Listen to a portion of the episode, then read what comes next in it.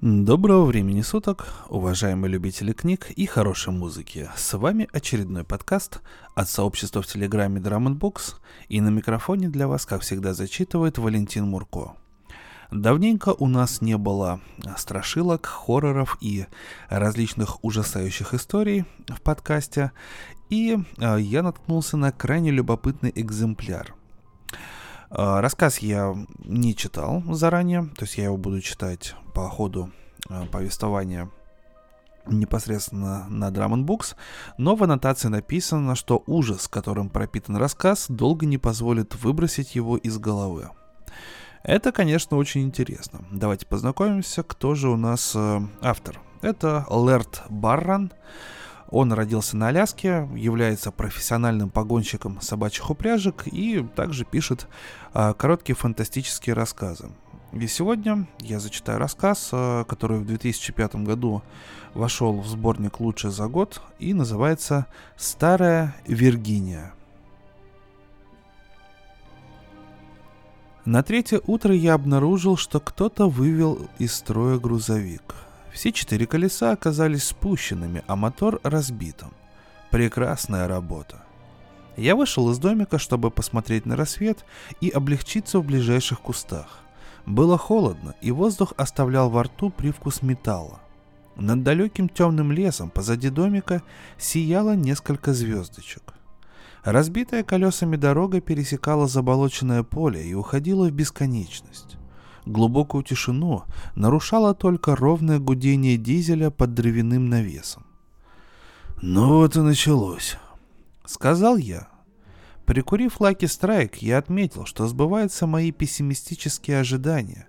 Красные отыскали наше скромное лесное убежище.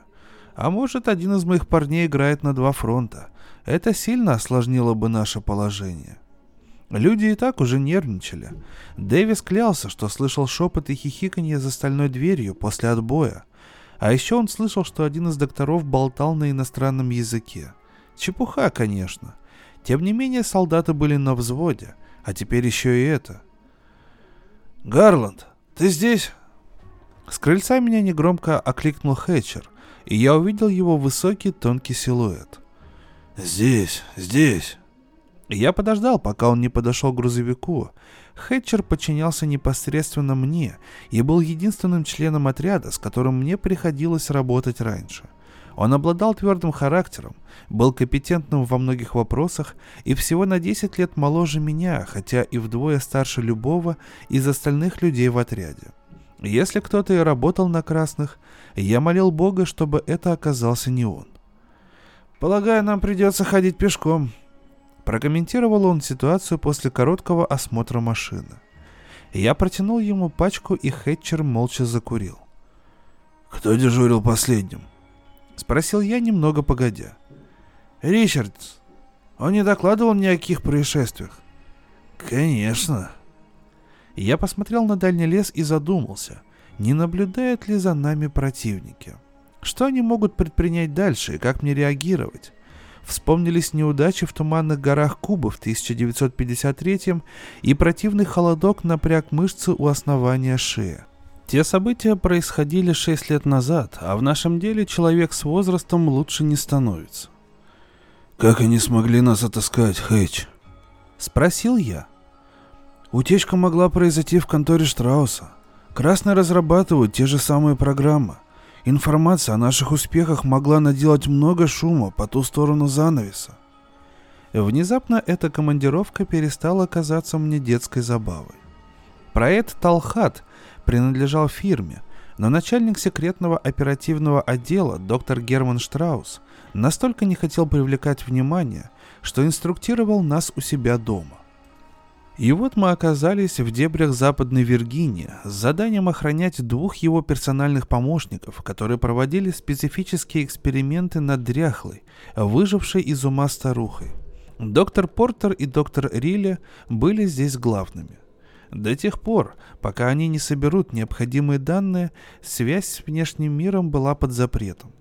По возвращению в Лэнгли все доклады должны быть представлены доктору Штраусу, даже в самом ЦРУ о проекте не знала ни одна душа.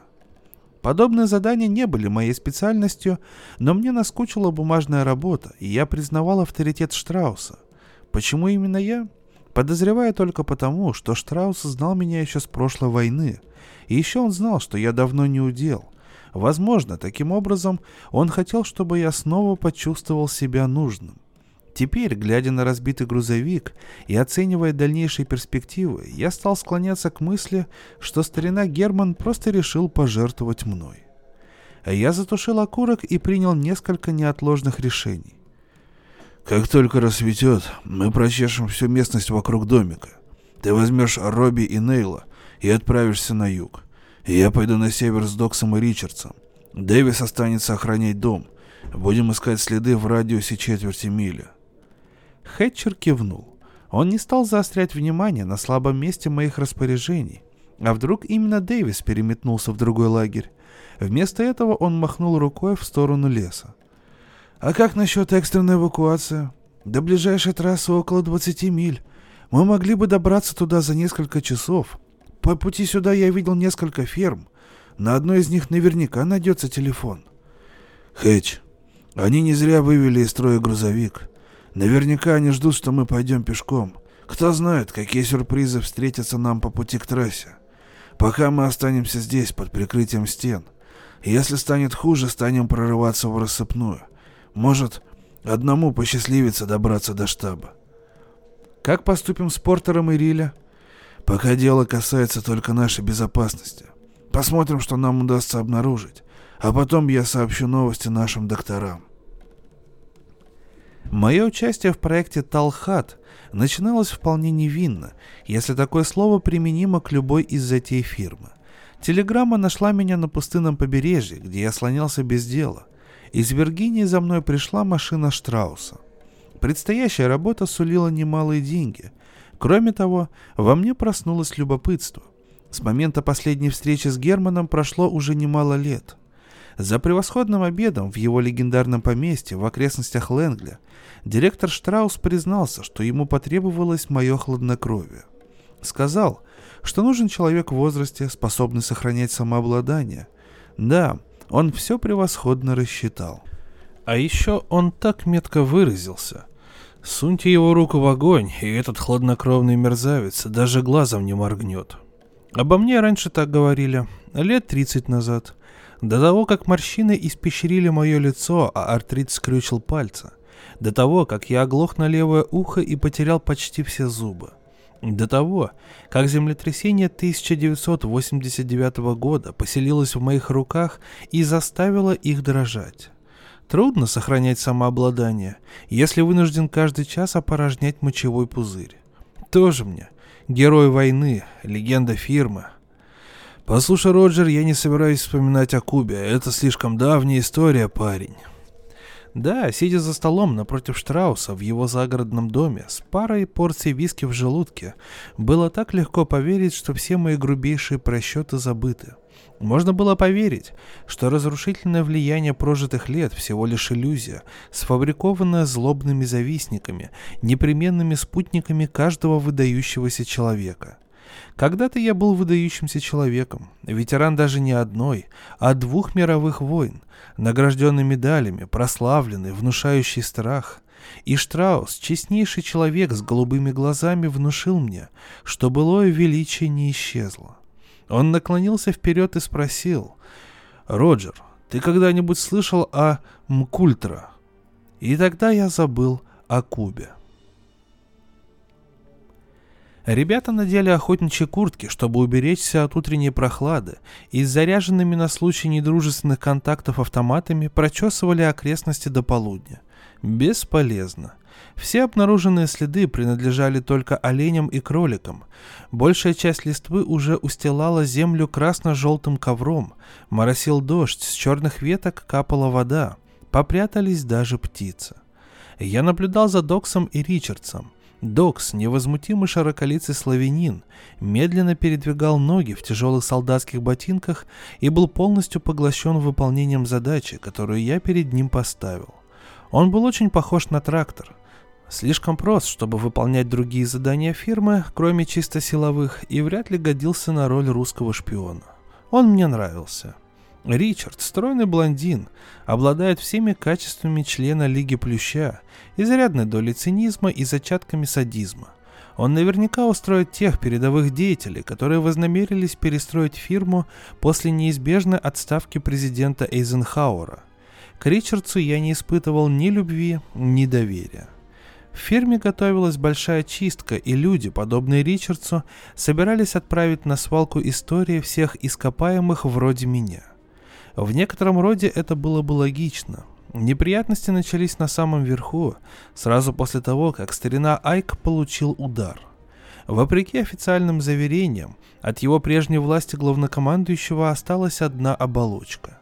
Ближайшие сподвижники заметили трещины в пьедестале и бросились на защиту его и без того пошатнувшегося авторитета.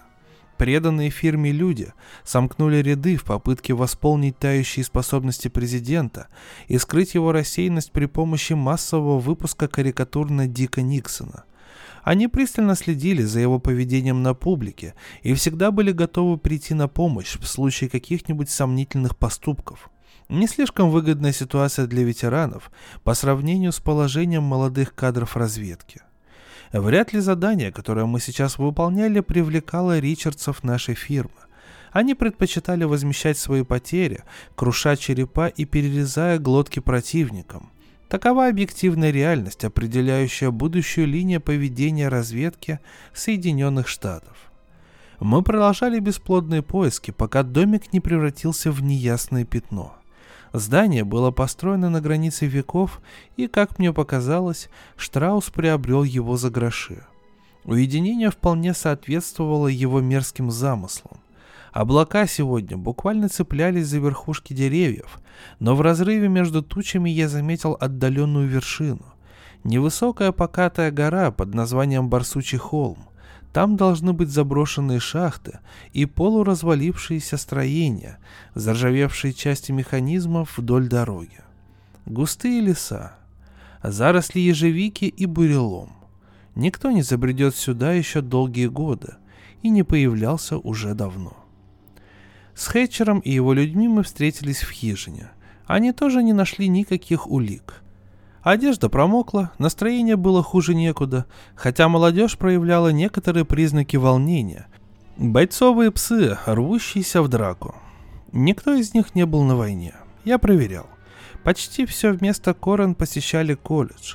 Даже Доки был освобожден от призыва из-за плоскостопия. Они не были на Соммер в 1916-м, не были в Нормандии в 45-м, не были на Кубе в 53-м. Они не видели того, что довелось повидать мне. Их страхи были мелкими, рожденными скорее неопределенностью, а не реальной угрозой. Они поглаживали свои автоматы и глупо ухмылялись.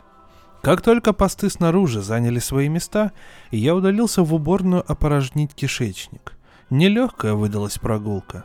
Я вспотел и весь дрожал, так что мне понадобилось несколько минут, чтобы сосредоточиться. Колени горели огнем, так что я натер их мазью и почувствовал во рту ее чесночный привкус.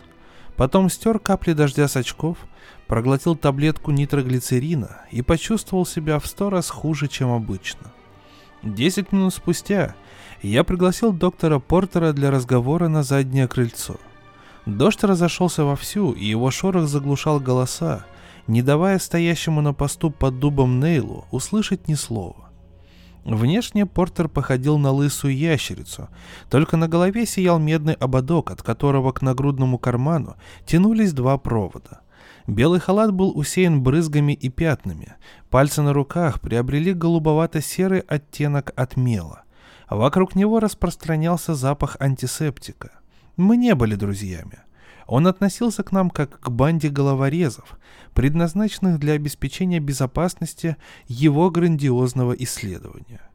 Я обрисовал ситуацию, но мои известия не произвели никакого впечатления.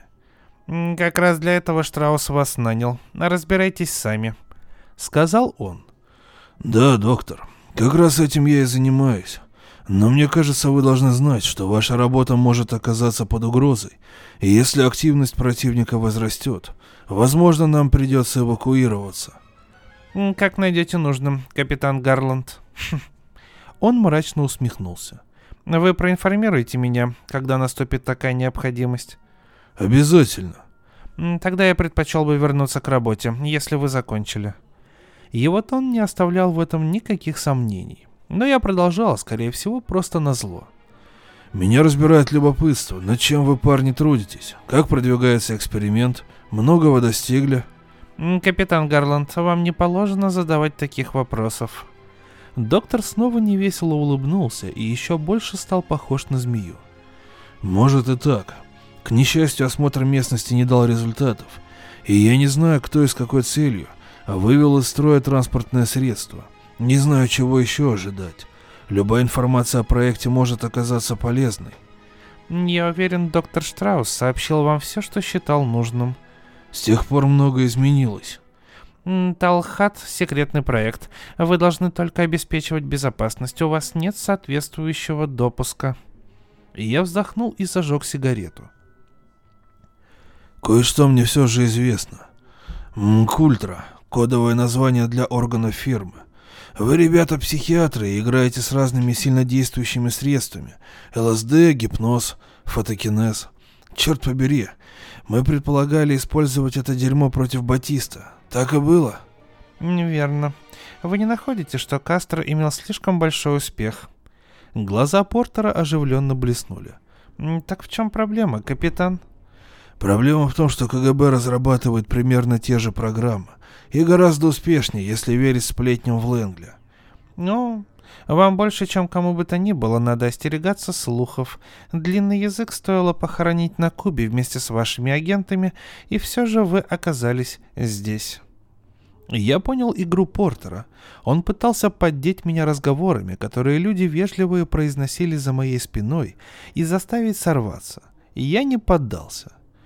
Как я понимаю, красным не нужен проект Талхат, если только вы не работаете над чем-то особенным над тем, чего они боятся, о чем догадываются хотя бы косвенно, но не имеют точных сведений.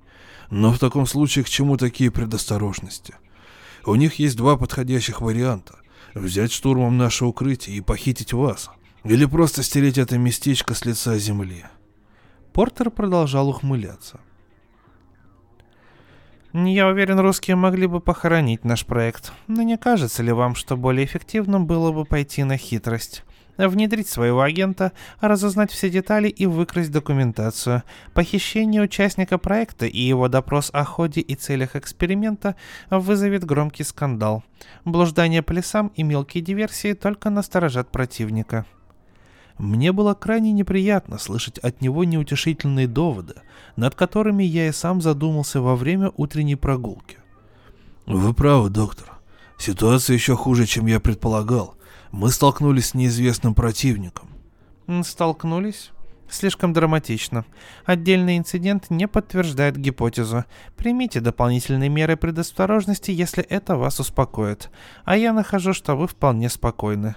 Ужасно скучно изображать сторожевого пса, когда не на кого лаять. Это было уже слишком. Обида перевесила доводы рассудка, и я сбросил маску. «Я хочу увидеть женщину». «Зачем?» Самодовольная ухмылка исчезла, и тонкие губы Портера подозрительно сжались в линию. «Я должен ее увидеть». «Это невозможно». «Едва ли. Я командую шестью вооруженными солдатами. Любой из них с удовольствием вышибет вашу дверь и предоставит мне возможность ознакомиться с лабораторией. Мои слова прозвучали резче, чем я того хотел, но нервы были на пределе, а его снисходительная самоуверенность затронула самые темные стороны души. «Доктор Портер, я читал ваше досье. Это было одним из условий моего участия в эксперименте, и Штраус согласился предоставить мне дела каждого из участников. Вы и Рилли засветились еще в Калифорнийском технологическом институте. Догадываюсь, что ваши учителя были не в восторге от некоторых тем, над которыми вы работали, а также от того, где вы брали на это средства. А потом тот несчастный случай с детьми в кампусе, с теми самыми, кто считал, что испытывает пилюли для похудания. Вы подсунули им... Что же это было? Ах да, мискалин. Довольно странное поведение для двух начинающих психиатров, не правда ли? Отсюда следует, что медицинская ассоциация вряд ли вам поможет, если частный сектор повернется спиной. Так что вам придется смириться с моей паранойей. Ну что ж, вам действительно кое-что известно. Тем более странно, что вы не знакомы с природой Талхата. А вот это мы сейчас же исправим. Портер пожал плечами. Как вам будет угодно, мистер Гарланд. Ваши угрозы я отражу в своем рапорте. Но его согласие почему-то меня не удовлетворило. Хоть я использовал свои способности уговаривать, благодаря которым получил прозвище «Веселый Роджер», но он сдался слишком быстро. Черт бы его побрал. Портер жестом пригласил меня к себе. Хэтчер, заметив выражение моего лица, начал подниматься со своего стула у окна, но я покачал головой, и он снова сел, хотя я продолжал сверлить доктора угрожающим взглядом.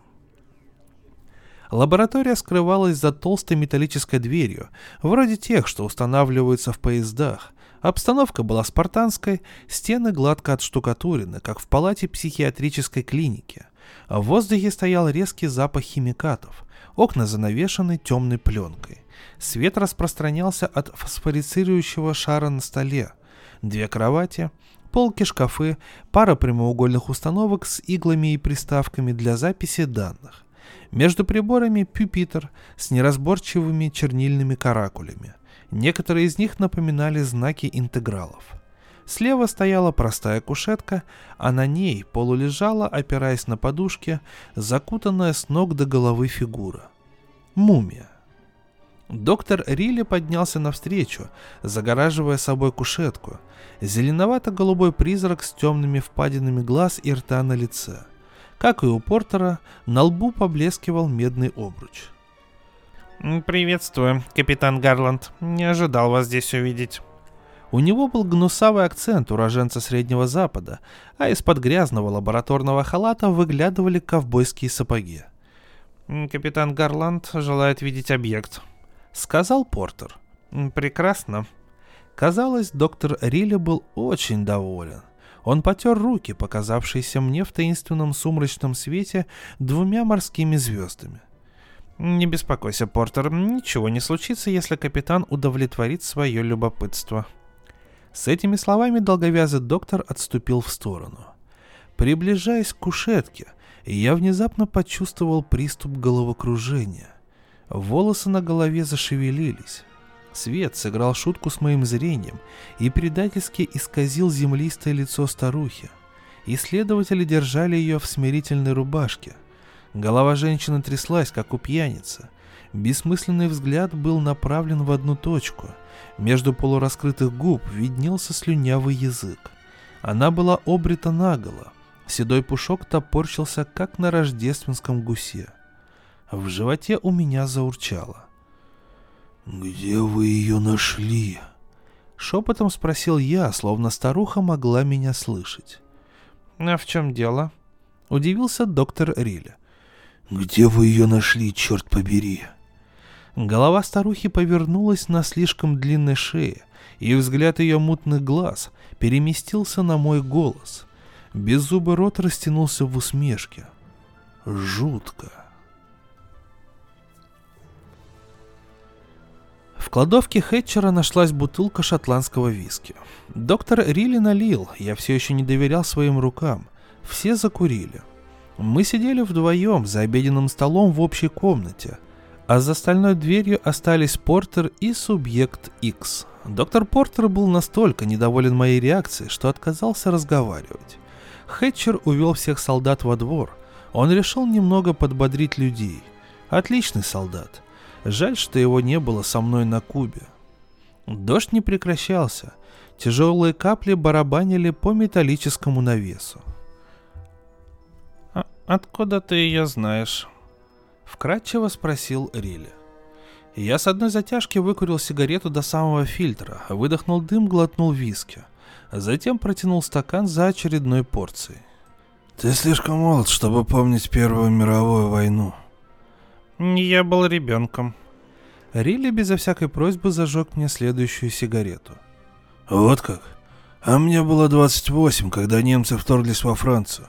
После отличной учебы в университете я был призван в армию и сразу произведен в офицера.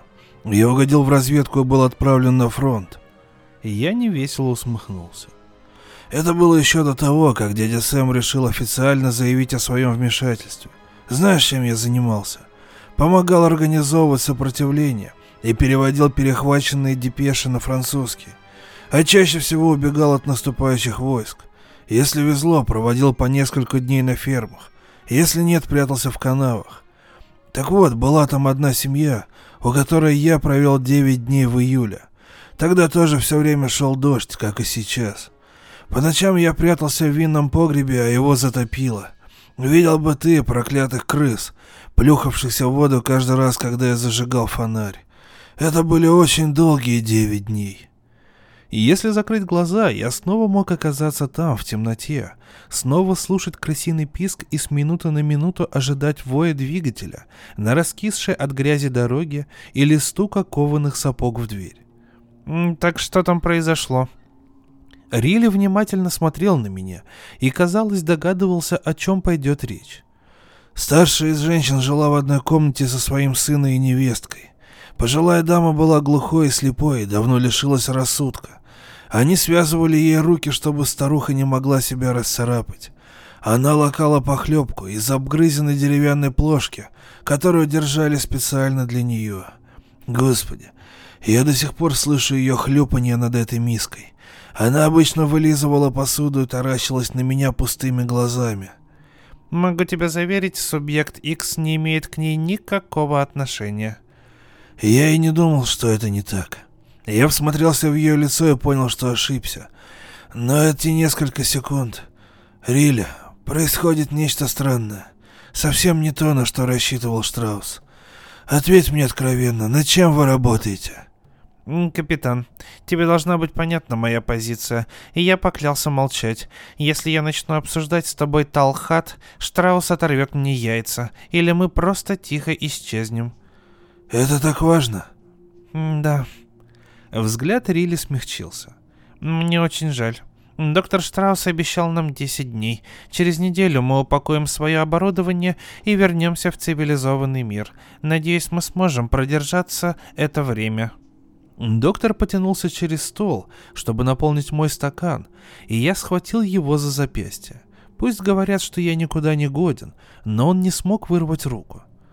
«Ладно, парень», — заговорил я, Пока будем играть по вашим правилам. Но если мы увязнем в этом дерьме, я сворачиваю операцию. Ты меня понял, сынок?» Он ничего не ответил. Просто вырвал руку и скрылся за металлической дверью. а Затем вернулся с тонкой коричневой папкой и бросил ее на стол. На его лице сияла почти торжествующая улыбка. «Прочитай это. Я ничего тебе не скажу, но тебе будет над чем подумать. Не показывай Портеру, ладно?» С этим он ушел, так и не взглянув мне в глаза. Ненастный сырой день сменился темным дождливым вечером. Мы развели веселый огонь в пузатой печке и высушили одежду. Робби, закончивший краткосрочные курсы повара в колледже, разогревал гамбургеры на ужин. Потом Хэтчер с ребятами сели за партию в покер под звуки радио. Прогноз погоды обещал на завтра то же самое, если не хуже. Превосходные условия для атаки. Подумал я, улегся на свой топчан и стал читать папку Рилли. Спустя некоторое время меня одолела мигрень. Пришлось отказаться от чтения и заняться записями в журнале. Мысли никак не хотели успокаиваться. Интересно, что это за медные обручи? Я прослужил больше 50 лет, но ни разу не видел ничего подобного хотя они напомнили мне о слухах относительно экспериментов, проводившихся немцами в Аусшвице. Помнится, Менгеле был без ума от всяких новомодных штучек. Может, наши ученые перехватили его переписку и позаимствовали свежие идеи? Кто скрывается под именем Субъект X? я записал вопрос на полях журнала, а потом вспомнил все крохи сведений, которые сообщил мне Штраус. Теперь я точно знал, что задавал слишком мало вопросов. Не стоит недооценивать Штрауса. Он один из немногих великих ветеранов фирмы. Он получал все, чего хотел и когда хотел. Он поспевал повсюду и знал все обо всех. Стоило ему щелкнуть пальцами, происходило задуманное им событие. мало кто мог ему противостоять. Штраус был моей единственной поддержкой. И, конечно, я позволил ему водить себя за нос. На мой взгляд, золотые часы могли стоить свидетельства о смерти. Взгляды Штрауса мало чем отличались от убеждений Герра Менгеля, так что ему ничего не стоило подцепить меня на крючок. Десять дней в сельской местности, и я приспособил под мастерскую свой домик неподалеку от Барсучего холма. Двое моих лучших людей будут заниматься исследовательской работой, важной работой. Имеется в виду психотропные препараты. Я видел, чем это может закончиться, и не хочу снова оказаться поблизости. Нет-нет, это уже пройденный этап. У нас совсем другое дело. Они будут наблюдать за субъектом, обладающим необычной способностью к мозговой активности. Ненормальной способностью, конечно, но не нами стимулированной. Эти ваши доктора, они собираются вести записи? Обязательно. Так в чем проблема, Герман? Разве у тебя здесь мало возможностей? Зачем посылать нас куда-то в дебри Тимбукту? Айк уже уходит со сцены. И лучший друг, какого только может пожелать оперативник, тоже. Вскоре власти непременно прикроют МКультра. Господи, да в отделе со дня на день начнут уничтожать документы. Меня известили, что все работы должны быть закончены к концу следующего месяца. Следующего месяца. И никто не в курсе относительно Талхат? Никто не должен узнать о нем, пока мы не достигнем результатов. Я бы с радостью отправился вместе с вами и сам провел эксперимент. Это неразумно. Если ты исчезнешь с радара, пойдут разговоры. На что же способна та женщина, если для тебя это так важно? Она может видеть на большие расстояния, обладает даром ясновидения. Она рисует картинки, а ученые экстраполируют. И на что ты надеешься? Это очень важно. Теперь ты понимаешь, Роджер, ты мне нужен. Никому другому я не могу довериться. А что это за субъект? Ее зовут Виргиния. Я перевернулся и посмотрел на металлическую дверь. Она там и смотрит сквозь стальные листы. «Эй, Кэп, не хочешь присоединиться? Я уже проигрался в пух и прах». Хэтчер поджег гаванскую сигару и покачал головой, глядя, как Дэвис сгребает со стола выигрыш. Затем последовал хор грубых насмешек и советов выбраться из койки, чтобы принять пилюли. Я решил продемонстрировать покладистый характер. «Не сегодня, друзья. Я должен хорошенько выспаться. Для нас, стариков, это очень важно. За столом рассмеялись. Меня лихорадило, пока не пришел сон. Сновидения не доставили удовольствия. Большую часть четвертого дня я провел за изучением материалов, предоставленных Риле. От этого в голове все еще больше перепуталось. В папке были собраны разные загадочные материалы, только этого мне сейчас и не хватало статей о привидениях и загадочных явлениях. Кроме этого были и копии библиографических документов, несколько записок Штрауса, адресованных Портеру, а еще подробные медицинские отчеты о состоянии субъекта X. В этом жаргоне я мало что понял, кроме того, что термины, не поддающиеся классификации и неизвестного происхождения, попадались слишком часто. Все это было очень интересно, но ничего не объясняло такому дилетанту, как я.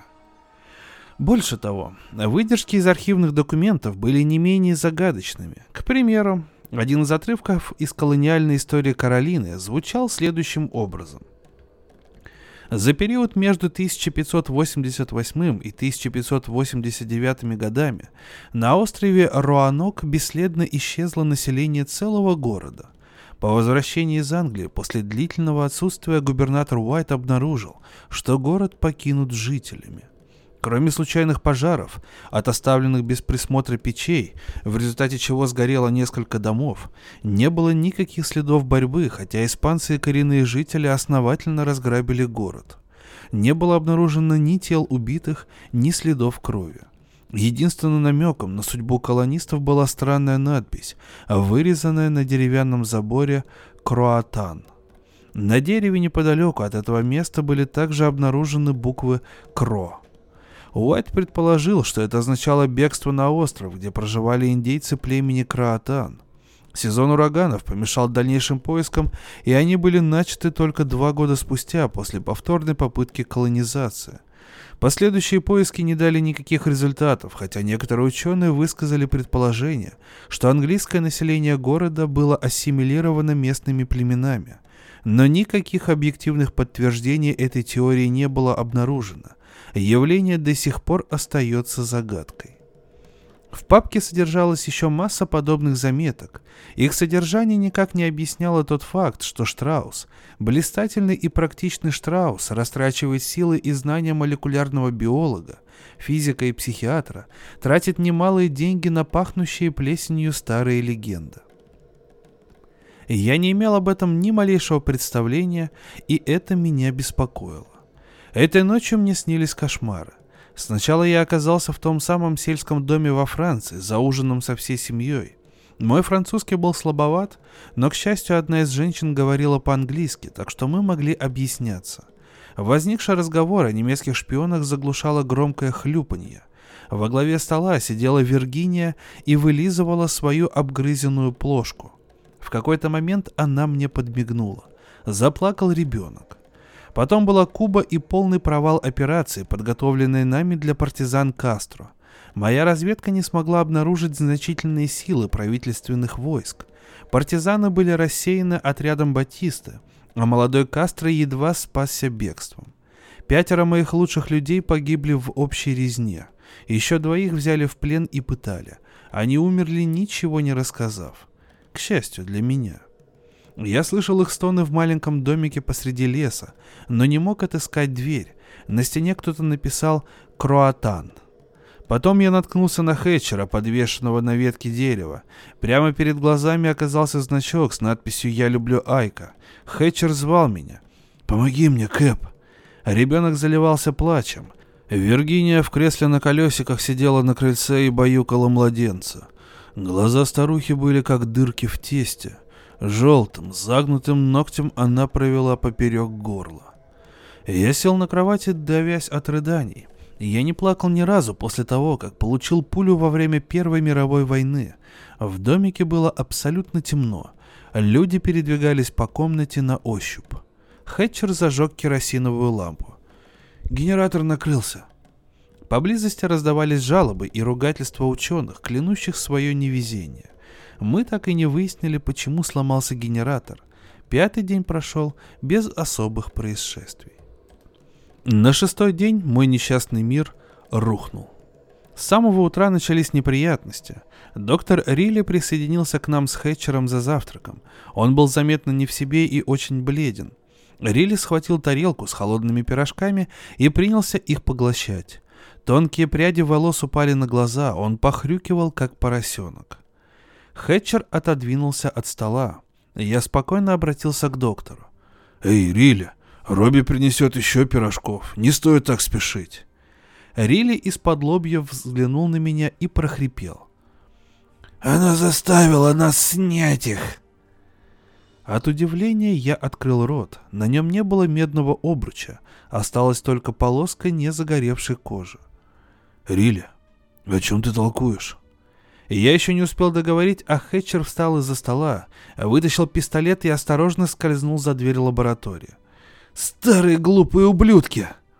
Рилли пожирал пирожки и ронял крошки на стол. Он стал смеяться, пока слезы не брызнули из глаз. Потом потер пальцами след от обруча. «Это были наши щиты, папаша. Они излучали частоту, которая мешала ей воздействовать на нас», он на мгновение перестал жевать и беспокойно оглянулся по сторонам. «А где твои маленькие солдатики?» «В патруле». «Хе-хе, лучше бы ты позвал их обратно, папаша». «Что ты хочешь этим сказать?» «Просто так будет лучше». Помрачневший Хэтчер вышел из лаборатории. Портер исчез и прихватил с собой субъект X. Я надел очки, достал пистолет — «Доктор Рилли, мистер Хэтчер будет вас охранять. Это в интересах вашей безопасности. Должен предупредить, если вы дадите хоть какой-то повод, я вас уничтожу». «Правильно, веселый Роджер. Ты мастер по уничтожению людей. Сколько их было, Кэп? Со времен Первой мировой? А если еще посчитать и детей, а?» Рилли, как обезумевший койот, продолжал тявкать, пока Хэтчер не стукнул его в висок рукояткой пистолета. Доктор вздрогнул и свалился на пол. Я открыл пузырек и забросил в рот две таблетки нитроглицерина. Хэтчер не терял присутствие духа. Он одновременно докладывал обстановку и пристегивал рели наручниками к центральному столбу, поддерживающему крышу. Похоже, он убежал через окно. Никаких следов борьбы. А документы? Все выглядит нетронутым. На кровати осталась одежда Портера, а еще в комнате осталась ее смирительная рубашка. Портер оставил свою одежду? Мне это совсем не понравилось. Дождь продолжал стучать в темные окна. «Давай соберем всех людей. Организуем поисковые партии». Я предчувствовал беду. В такую погоду сложно отыскать следы. У Портера могут быть сообщники. Для него самым лучшим было бы вместе с субъектом X убежать подальше, укрыться под защитой коммунистов и навсегда исчезнуть из моей несчастной жизни. А внутренний голос подсказывал, что я сваляю дурака, если поверю в этот сценарий. Вот теперь действительно пора почувствовать себя подавленным и обманутым. Я заставил свой внутренний голос умолкнуть. Хэтчер схватил меня за плечо. «Кэп, только прикажи им их поймаем. Ребята так рвутся в драку. Никто не станет возражать против уничтожения предателя». «Решено. Мы разобьемся на пары и прочешем все вокруг. Если представится возможность, надо схватить Портера живым. Я хочу узнать, на кого он работает». «Неплохо сказано. Надо только, чтобы кто-то остался охранять дом». Я понял, что он имеет в виду меня. Люди должны будут двигаться быстро, а я был слишком стар. Слабое звено. Я буду их задерживать, могу подвести кого-нибудь из солдат. Я отреагировал со всей имеющейся вежливостью, на которую был способен. «Я сам за это возьмусь. Отправляйтесь, вам надо поторапливаться». Мы созвали всех людей, и я обрисовал обстановку. Все были поражены, что Портер решился на такой низкий поступок. Я быстро набросал план и отправил их на поиски в едва намечавшихся лучах ветреного рассвета. Хэтчеру не хотелось оставлять меня одного, но у нас было слишком мало людей. Он пообещал доложить о результатах не позднее, чем через три часа, что бы ни произошло. И они ушли. Я запер дверь, закрыл ставни, заметив сквозь щели, что уже становится светло. Рилли опять стал смеяться, на этот раз его голос стал глубже, звук поднимался из самой груди. От него исходил отвратительный запах, который мог бы сравниться только с вонью старого козла. «Как насчет сигареты, Кэп?» Губы неприятно скривились. Его лицо из бледного стало землисто-серым. Он выглядел так, словно истекал кровью. Все признаки совпадали. «Они отыщут твоего приятеля», — сказал я. Упоминание о сигарете показалось мне уместным, так что я прикурил и затянулся.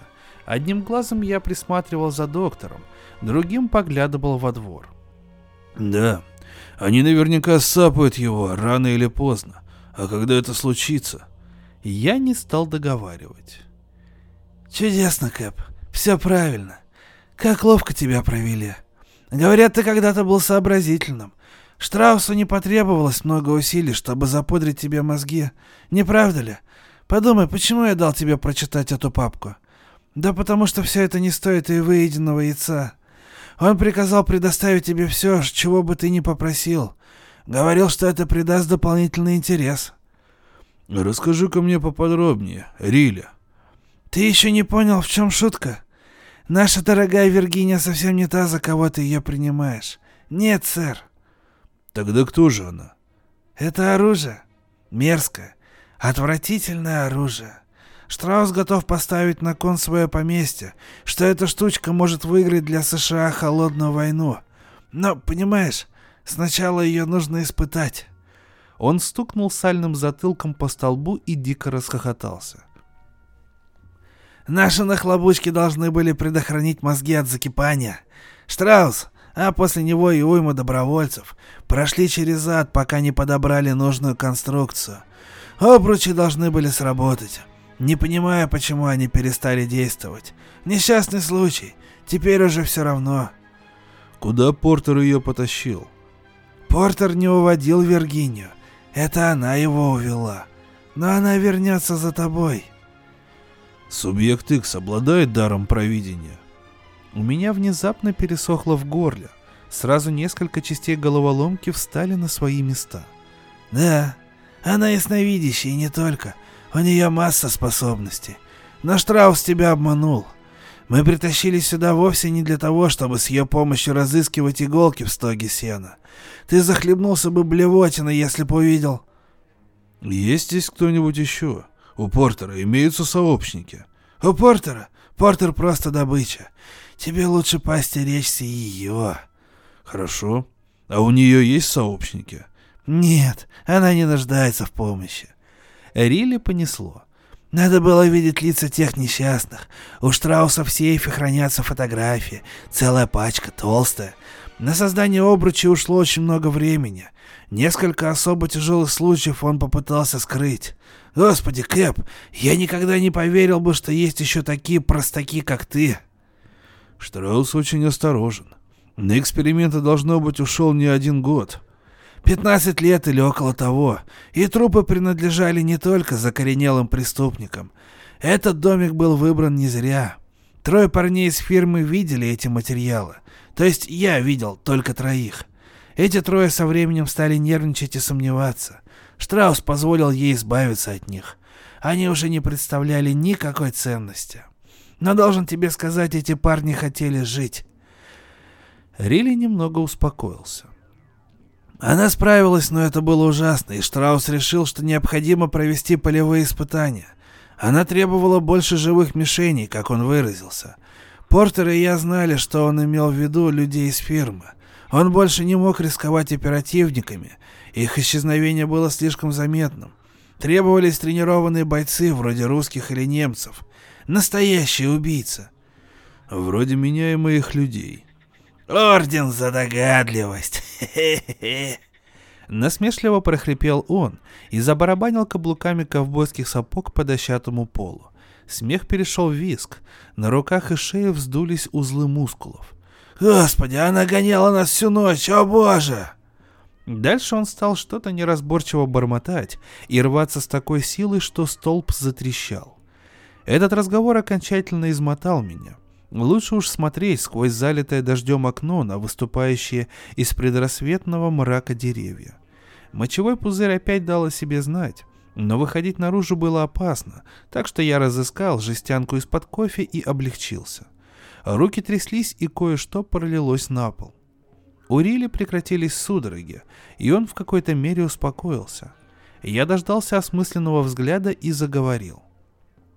«Рили, я хочу тебе помочь. Скажи, что Портер или она с тобой сделали. Тебя отравили?» Мысль была слишком опасной. А вдруг он скажет, что Портер бросил какую-то заразу в наш источник? И я постарался выбросить это предположение из головы как можно скорее. «Она ездила на нас, Кэп. Ты что, не слушал меня?» В конце фразы он перешел на виск. «Теперь я хочу умереть!» Рилли уронил подбородок на грудь и еще что-то пробормотал. Я оставил его в покое. В уме вертелась какая-то глупая песенка. Да, я слишком расслабился, сидя на берегу Кони-Айленда, слушая крики дерущихся из-за добычи чаек и ожидая конца. Вся ситуация стала напоминать черную комедию. Этот дьявол Штраус предал нас. Я всегда знал, что он похож на Макиавелли.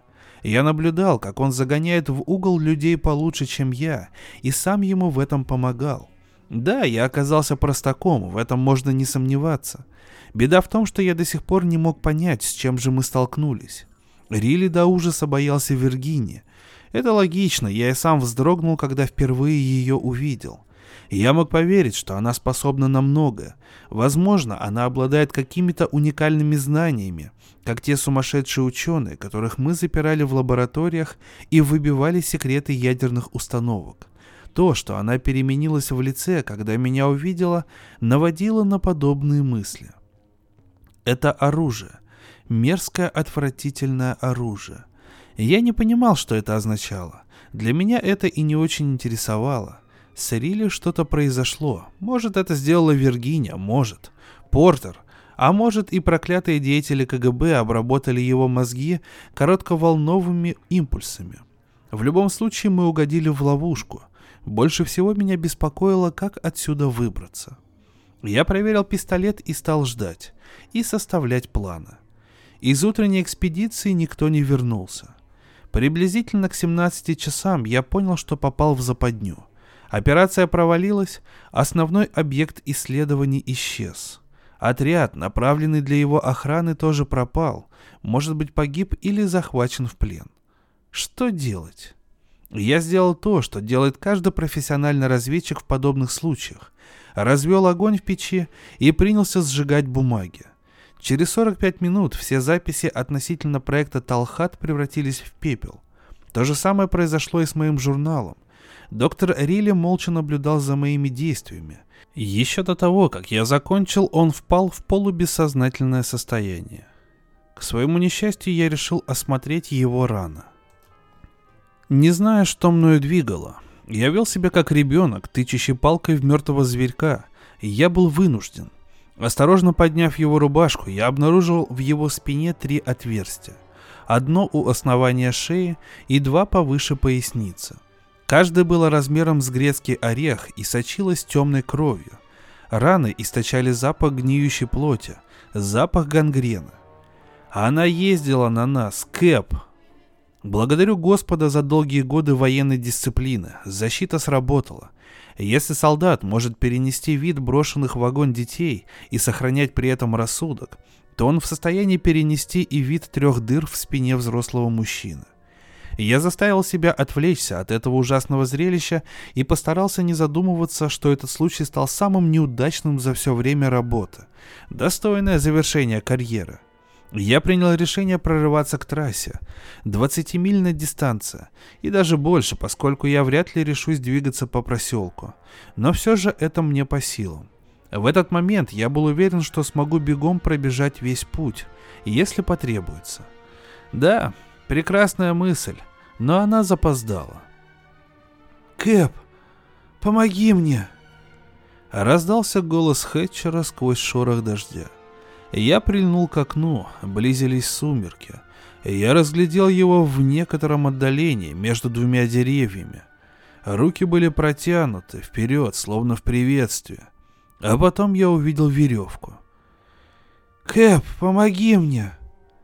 Лицо несчастного было белым, как алебастр.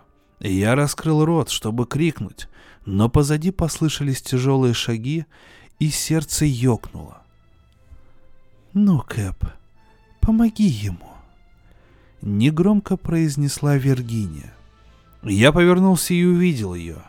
Выбритый череп подпирал потолок. Морщинистое лицо, ухмыляющееся и слюнявое. Она показалась такой высокой, потому что восседала на широкой спине Докса, вцепившись желтыми ногтями в его уши. Он двинулся ко мне с абсолютно отсутствующим видом. Пистолет подпрыгнул в моей руке, раздался оглушительный грохот выстрела. Потом пальцы Докса сомкнулись на моей шее, и наступила темнота. Мне не снилось Куба, не снилось неудачное нападение на гарнизон Батиста. Я не видел темных зимних улиц Дрездена, засыпанных пеплом. Не видел и Сомма с его грязными канавами и крысами мне снилась цепочка людей, бредущих по полю. Некоторые из них были тщательно одеты, некоторые забыли обуться, а некоторые вообще позабыли про одежду. Лица были лишены всякого выражения, словно заснеженная равнина. Люди спотыкались. Их было около сотни. Мужчины, женщины, дети. Шли молча. Перед ними в земле разверзлась пропасть. Запахло падалью. Один за другим люди подходили к краю и падали в бездну. Никто даже не вскрикнул. Я очнулся и увидел перед собой стену домика, освещенную лампой. Все было расплывчатым, поскольку я потерял свои очки. Что-то случилось с ногами. Они были парализованы. Я подозревал, что сломана спина. Хорошо, хоть нет боли. Паралич, казалось, коснулся и моих ощущений. Я еще испытывал страх, но не отчетливо, как в тумане. Вокруг меня плескалось ледяное спокойствие. Доктор Рилли был введен в заблуждение. Герман никогда не намеревался проводить испытания. Голос Виргинии вибрировал где-то у меня за спиной. Ее тень упала на стену, дрожащий силуэт, почему-то распавшийся на несколько частей. От ее шагов скрипнули половицы. Мысль перевернуться на другой бок вызвала у меня испарину, так что я остался лежать в той же позе и с отвратительным любопытством уставился на ее тень. Это было в некотором роде пожертвование. Мать будет довольна, и он получит свою награду. «Мои люди!» Произнес я с трудом, так как горло соднило. Они с матерью, кроме этой скотины. Ты его убил. Мать не принимает мертвой пищи. Тебе должно быть стыдно, Роджер.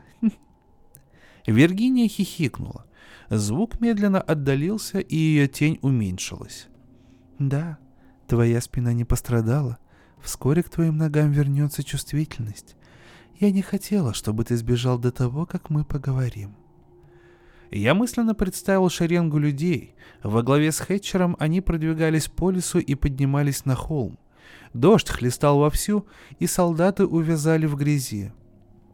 Никто не разговаривал. Автоматы опущены дулом вниз. Впереди в склоне появилась расселена, влажное устье пещеры. Темнота поглощала их одного за другим. Раздался новый звук и прогнал мой сон наяву. Рыдание — это Рилли, он задыхается от смеха. Эти безумные звуки подсказали, что Виргиния нагнулась над ним. «Я вернулась за тобой, Роджер. А этот? Я думаю, он исчерпал лимит, хотя и полон решимости. Какая жизнестойкость!» «Кто ты?» Я увидел, что несколько фрагментов ее тени вытянулись в стороны, словно ищущие жертву щупальца. Потом послышался слабый шелест. В голове шевельнулась мысль о плотоядных растениях гигантских размеров, и я зажмурился. Рилли завизжал. «Не бойся, Роджер», — проскрежетала Виргиния, слегка запыхавшись. «Мать хочет с тобой встретиться. Ты удостоился великой чести. Не часто она обращает внимание на такое несвежее блюдо, как ты. Если тебе повезет, она успеет насытиться остальными. Она подарит тебе второе рождение, станешь человеком в ее образе. Ты стар, это правда, но старость — прекрасное состояние. Чем старше становишься, тем больше поводов наслаждаться. Чем больше наслаждаешься, тем больше удовольствия испытываешь. Существует так много удовольствий. Вздор. Если таковы были условия сделки, то расплачиваться должен Герман, а не я. Ну, Герман чересчур осторожен, но и у него имеются свои обязанности. Я еще вернусь и немного поработаю с ним. Кто ты такая? И кто твоя мать?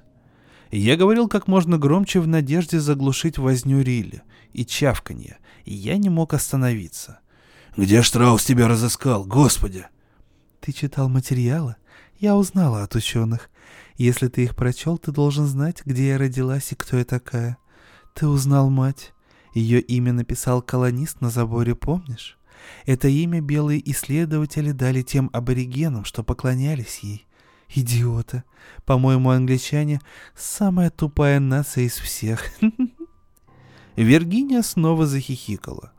Я была первой христианкой, рожденной в новом свете. Я была особенной. Остальные стали провиантом — бедные папочка и мамочка, бедные все остальные. На самом деле мать совсем обыкновенная. У нее есть основные потребности. Она родила меня заново, дала мне другую плоть, более совершенную, и теперь я помогаю ей в старой грандиозной игре. Она послала меня отыскать Германа. Герман тоже помогает ей. Мне кажется, ты тоже смог бы ей помочь. «Где твоя мать?» Она здесь? Неподалеку. Она постоянно перемещается. Какое-то время мы жили на воде, но холм лучше, шахты уходят так глубоко. Она ненавидит свет. Такие, как она, все не любят свет. Горняки приходили, и она поговорила с ними. Горняков больше нет. Я хотел что-нибудь сказать, все что угодно, лишь бы заглушить сдавленные стоны Риля. Вскоре они затихли. Из-под плотно сжатых век по моим щекам покатились слезы. А медные обручи действовали на самом деле? Или это тоже было частью игры? Мне было наплевать на ответ. Виргинии понравился вопрос. Превосходно. Что ж, они действовали. Именно поэтому я устроила встречу с Германом и согласилась содействовать ему. Он умен. Его маленькие штучки мешали мне, пока мы не приехали сюда, где влияние матери гораздо сильнее. Я ведь просто проводник ее грандиозной силы. Она непостижима. Ты говорила о какой-то игре. Ты считаешь, что это люди изобрели шахматы? Могу тебя заверить, есть соревнования гораздо более привлекательные. Я побывала в университетах, многое видела. Ты был на полях сражений и тоже многое повидал. Ты не считаешь, что время пришло? Для чего? Когда люди окончательно закоптят небо своими бомбами, когда земля остынет, мать, ее братья, сестры и дети смогут снова выйти на поверхность. Разве есть более достойная цель? О, вот тогда мы повеселимся. Что я мог ей ответить на это? Виргиния не ждала ответа.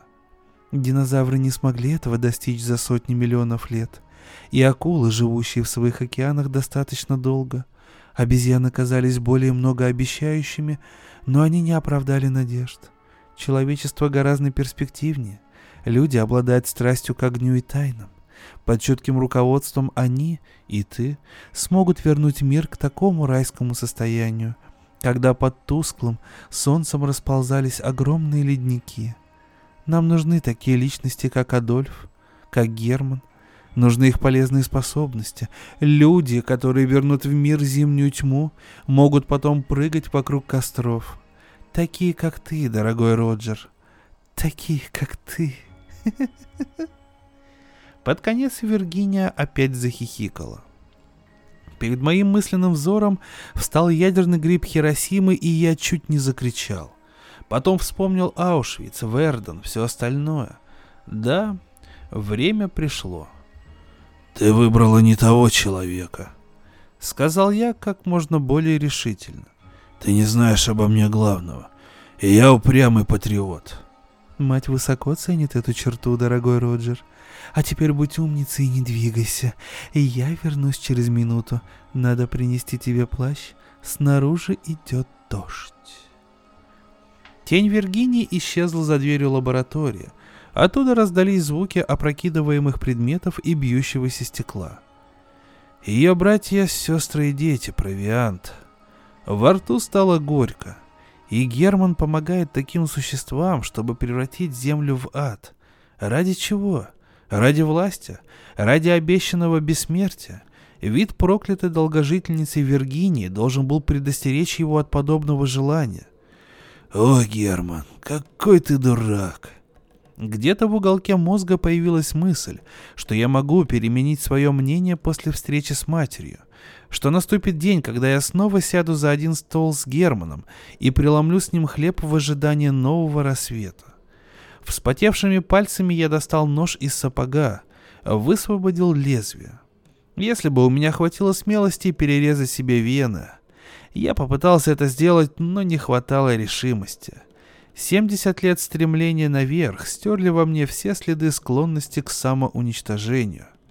И я начал вырезать послания на деревянных досках пола. Предостережение. Хотя, как можно описать эти неправдоподобные события? Это ужас. Я захохотал в истерике и чуть не сломал от усердия нож. Я успел вырезать только буквы «Кро». А потом вернулась Виргиния, села на меня верхом и погнала навстречу со своей матерью.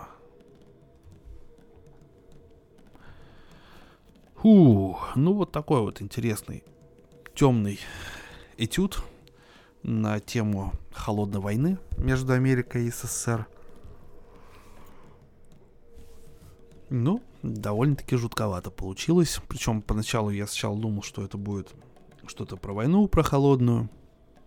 И думал, что в аннотации произошла какая-то ошибка, но в конце, конечно, немножко нервы пощекотал э, автор, за что я его э, благодарю. С вами, дорогие друзья, был Валентин Мурко, подкасты Drum Books и до новых встреч.